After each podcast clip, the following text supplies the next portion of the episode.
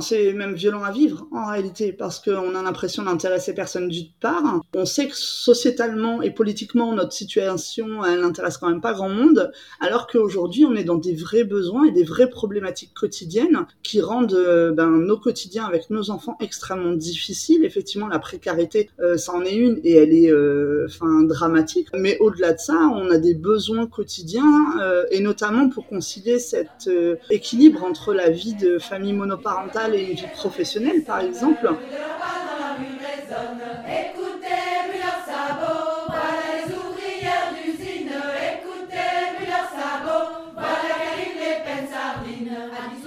Bienvenue chez Bretonne Breton et Féministe, le podcast qui explore les féminismes en Bretagne et décentralise la parole.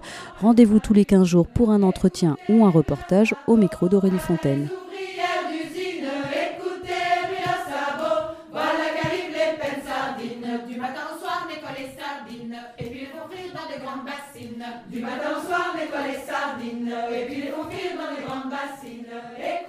Aujourd'hui, pour ce 58e épisode, je m'entretiens avec Sylvie Longuet, qui est une militante féministe pour le droit des mères isolées et précaires. Sylvie a rejoint l'association féministe La Collective des mères isolées et elle lutte également sur les réseaux sociaux où elle témoigne de son quotidien et documente scientifiquement, études et données chiffrées à l'appui, sur les situations de précarité dans lesquelles beaucoup de mères seules se retrouvent. Selon l'INSEE, 34,5% des familles monoparentales vivent sous le seuil de pauvreté. Le seuil de pauvreté en France est fixé à 1102 euros par mois. Et euh, dans plus de 4 cas sur 5, ce sont les femmes qui sont à la tête de ces foyers. Via les réseaux sociaux, Sylvie Longuet milite donc pour que ces paroles soient rendues visibles, soient écoutées par les pouvoirs publics en général et en particulier dans les groupes féministes où on entend encore peu ces voix-là. Vous expliquez que euh, ben voilà, quand on est euh, mère isolée, on est encore plus invisibilisé euh, en tant que femme en fait. bah oui, c'est ça. D'une part, en réalité, il faut réaliser que la pauvreté et la précarité touchent euh, la plupart des familles monoparentales et encore plus les enfants issus de ces familles monoparentales. Déjà que le sujet effectivement des mères isolées est très peu abordé par les différents courants féministes qu'on peut retrouver sur euh, les réseaux sociaux notamment. Mais alors euh, le sujet en particulier de la pauvreté de ces femmes-là, il est totalement invisibilisé effectivement, oui. Et ça, c'est lié à quoi, à votre avis? Bah, déjà, je pense que c'est hum, méconnu d'une part parce que forcément les femmes qui sont dans cette situation-là, je parle des femmes parce que les familles monoparentales ont à leur tête principalement des femmes. D'une part, je pense que donc euh, les femmes qui sont dans ces foyers-là sont dans bah, dans un tel quotidien qui est suffisamment difficile et elles ont déjà 17 vies en une journée que c'est extrêmement compliqué d'être présente pour elle-même en plus sur les réseaux sociaux. Je dirais c'est quelque chose qui prend quand même beaucoup de temps, beaucoup d'énergie, beaucoup de enfin voilà par rapport à ce qu'on vit déjà quotidiennement et en plus pour pouvoir être relayé ensuite par euh, peut-être des organisations ou euh, des figures euh, militantes féministes, on va dire plus connues, eh ben après il faut avoir soit les contacts, soit voilà, je sais pas le relais à un moment donné, mais euh, effectivement, c'est pas quelque chose de fait là euh, régulièrement. Oui, parce que si euh, vous vous pouvez pas le faire par faute de temps, par faute d'argent, ce militantisme-là, et donc du coup cette question des mères isolées précaires, c'est un sujet dont les groupes féministes, dont les féministes militantes ne sont ne s'emparent pas suffisamment. Pourquoi c'est pas un sujet qui est amené plus dans les problématiques liées au féminisme? Je pense qu'on n'a surtout pas réalisé sur les 30 dernières années que le nombre de familles monoparentales avait autant augmenté. Et je pense qu'on ne réalise pas qu'aujourd'hui, par exemple, en réalité, il y a plus de familles monoparentales en France que de familles nombreuses. Je pense que ce sont des chiffres qui sont méconnus. On parle par exemple beaucoup des violences, et c'est important, que subissent les femmes euh, et qui du coup se retrouvent seules après, euh, soit par leur conjoint ou que leurs enfants ont subi, ou euh, les violences quelles qu'elles soient malheureusement. Et ça c'est important, mais peut-être qu'on... Alors ça ce sont des situations qui peuvent se retrouver visibilisées et c'est nécessaire, c'est important, c'est vraiment euh, essentiel. Mais peut-être qu'on oublie aussi toutes les autres situations. Ce sont ces autres situations-là, en fait, qui sont pas visibilisées. Je pense que la, plus grande difficulté dans le féminisme actuellement, c'est de pouvoir représenter toutes les situations, en fait. Parce que durant les dernières années, il y a beaucoup de femmes, notamment, qui ont pris la parole, et notamment euh, sur les réseaux sociaux, et c'est vraiment capital. Mais je pense que peut-être qu'à un moment donné, il y a eu aussi tellement de situations qui ont été un peu, on va dire, révélées aux yeux de tous et toutes que c'est peut-être un peu compliqué que finalement chacun et chacune soit représenté aussi. et que ça se retrouve un peu noyé, on va dire, parmi des tas d'autres situations, quoi, en réalité. Oui, donc du coup, c'est encore plus difficile pour vous et pour les autres mères isolées euh, précaires de, bah, de faire entendre votre voix quoi. Bah, c'est plus compliqué et puis c'est euh, c'est même violent à vivre en réalité parce qu'on a l'impression d'intéresser personne d'une part. On sait que sociétalement et politiquement notre situation elle n'intéresse quand même pas grand monde alors qu'aujourd'hui on est dans des vrais besoins et des vraies problématiques quotidiennes qui rendent euh, ben, nos quotidiens avec nos enfants extrêmement difficiles. Effectivement la précarité ça en est une et elle est enfin dramatique mais au-delà de ça, on a des besoins quotidiens euh, et notamment pour concilier cet euh, équilibre entre la vie de famille monoparentale et une vie professionnelle, par exemple, qui est évidemment nécessaire bah, pour juste même survivre en fait quotidiennement. Tout ça, en fait, c'est pas encore pris en compte et surtout pas réellement pris au sérieux par la plupart des acteurs et des actrices de la vie quotidienne que l'on peut euh, croiser, quoi. Pourquoi c'est pas pris suffisamment en compte? Le problème, c'est qu'il y a une multiplication, en fait, par exemple, de des personnes auxquelles on peut être confronté en fait.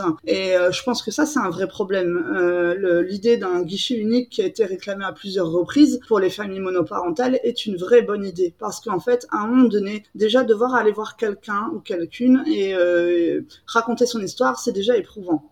Si en plus on doit le refaire à chaque fois qu'on recroise une nouvelle personne, en fait c'est d'une violence pas possible euh, la plupart du temps. Et surtout ça demande euh, un courage, une volonté, euh, enfin à un moment donné qu'on a pu. Parce qu'en plus en face de nous on a des gens qui en réalité n'ont pas de solution la plupart du temps ou de budget ou de d'aide particulière à nous proposer puisque ben, la famille monoparentale n'est pas reconnue actuellement dans notre société. Et donc on est dans un flou administratif, économique et social qui est clairement euh, problématique actuellement.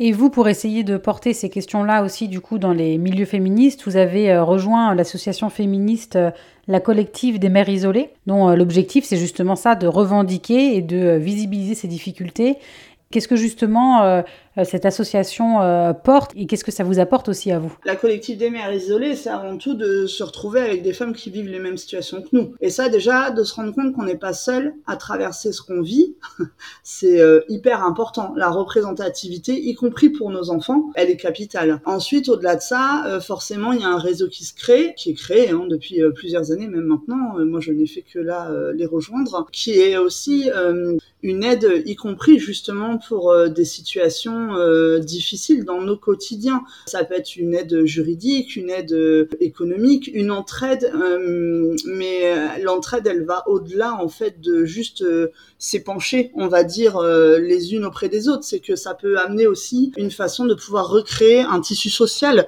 qui est vraiment important parce que l'une des grosses difficultés quand on est parent solo, c'est quand même aussi un donné de se retrouver isolé. Là, la collective, elle permet de pouvoir se rendre compte qu'on n'est pas seul et de pouvoir, euh, en fonction des villes ou des régions, euh, même rencontrer d'autres mères qui vivent par exemple donc les mêmes situations et donc de créer du lien et ça, c'est euh, essentiel. Et justement aussi, est-ce que vous êtes, vous êtes pas mal suivi sur les réseaux sociaux? Est-ce que vous racontez ce dont vous témoignez, ce que vous dénoncez? Justement, ça permet aussi là la discussion entre personnes concernées. Effectivement, c'est une des euh, choses qui se passent, mais après aussi, ça permet de visibiliser justement auprès d'autres personnes qui ne sont pas concernées ou qui n'avaient pas conscience en fait de ces situations-là. Et ça, je crois que c'est ça aussi qui est essentiel. C'est-à-dire que plus on parle d'une situation un nombre de personnes qui va s'élargir, on va dire au fur et à mesure, qui elles-mêmes vont pouvoir euh, dans leur propre vie euh, prendre conscience de ce qui se passe peut-être pour une personne qu'ils peuvent connaître de près ou de loin, ça va pouvoir en fait ben, un peu semer des graines en réalité on va dire. Et c'est ça qui est important aussi parce que à un moment donné, si effectivement on veut que politiquement notamment les choses avancent, on va avoir besoin aussi de soutien de gens qui sont pas parents isolés. Donc c'est important de passer, je crois, par les réseaux sociaux notamment, mais pas que, euh, pour visibiliser ces situations et euh, essayer d'obtenir le plus de soutien possible pour pouvoir faire avancer ben, nos vies tout simplement. Vous vous battez aussi euh, régulièrement contre cette injonction du quand on veut, on peut, qui en fait en sous-titre signifie, ben voilà, si vous êtes pauvre ou dans une situation compliquée, c'est que c'est de votre faute. Or, euh, bah, évidemment, c'est pas une question d'individu, mais, euh, mais c'est bien une question de, bah, de, système dans lequel on vit. Et euh, d'ailleurs, l'association dont vous faites partie et dont on a parlé tout à l'heure, la collective des mères isolées, c'est justement, c'est aussi une association qui demande un engagement fort de la part des pouvoirs publics. Et vous, vous, voilà, vous vous battez aussi régulièrement contre ça. Oui, bah, je pense que ça, c'est un vrai problème. D'une part, lié à la société patriarcale dans laquelle on vit et que les réseaux sociaux ont un peu euh, monté un peu en épingle au fur et à mesure. C'est-à-dire que euh, d'une part, on nous a fait croire aux femmes pendant des années que c'était extrêmement facile hein, d'être mère et de concilier tout ça avec une vie professionnelle, avec la maison, avec euh, le reste de la vie de nos enfants, et que en fait, bah voilà, c'était effectivement une histoire de volonté, et que si on n'y arrivait pas, bah de toute façon c'était de notre faute parce qu'on s'y prenait mal. Et puis en plus, effectivement, euh, le problème des réseaux sociaux, c'est qu'on voit aussi euh, une espèce de hum, multiplication des comptes d'hommes ou de femmes, hein, d'ailleurs qu'importe, qui sont tous coachs en bien-être, en développement personnel, spirituel ou je ne sais quoi encore, et qui à partir de là vont expliquer euh, principalement aux femmes, effectivement, puisque le problème vient d'elles, que bah c'est pas très compliqué. Hein. Il suffit de se réorganiser, il suffit de euh, classifier un peu sa vie, il suffit déjà de prendre du temps pour faire les choses, pour pouvoir les faire, et puis du coup bah voilà tout est réglé alors que bon, en réalité, on sait bien que à l'heure actuelle, euh, le monde du travail, par exemple, n'est absolument pas adapté à euh, une conciliation de la vie euh, en fait maternelle, on va dire, avec une véritable carrière. On sait aujourd'hui qu'en fait, une femme qui a un enfant est freinée dans sa reprise, par exemple, déjà d'emploi, rien qu'au retour de son congé maternité, quand c'est pas le cas pour un homme, encore plus quand on est mère isolée. Là, de pouvoir continuer à avoir une carrière professionnelle et élever ses enfants toute seule, c'est en fait mission impossible. Et c'est pour ça que tant de familles monoparentales, notamment, sombrent dans la précarité. Et en fait, là, c'est dramatique. Il faut arrêter de dire aux gens, en gros, bougez-vous les fesses et tout va bien se passer.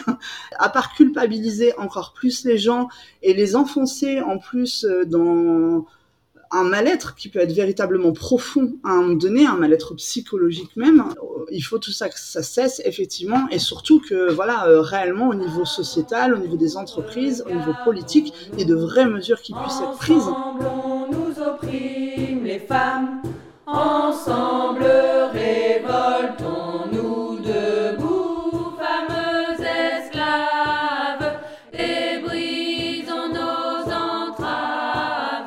Merci beaucoup pour votre écoute. N'hésitez pas à venir discuter avec nous euh, sur Instagram ou sur Facebook pour continuer à parler de ce sujet. Euh, il faut savoir aussi que Sylvie Longuet euh, réalise par ailleurs le podcast de la Gazette.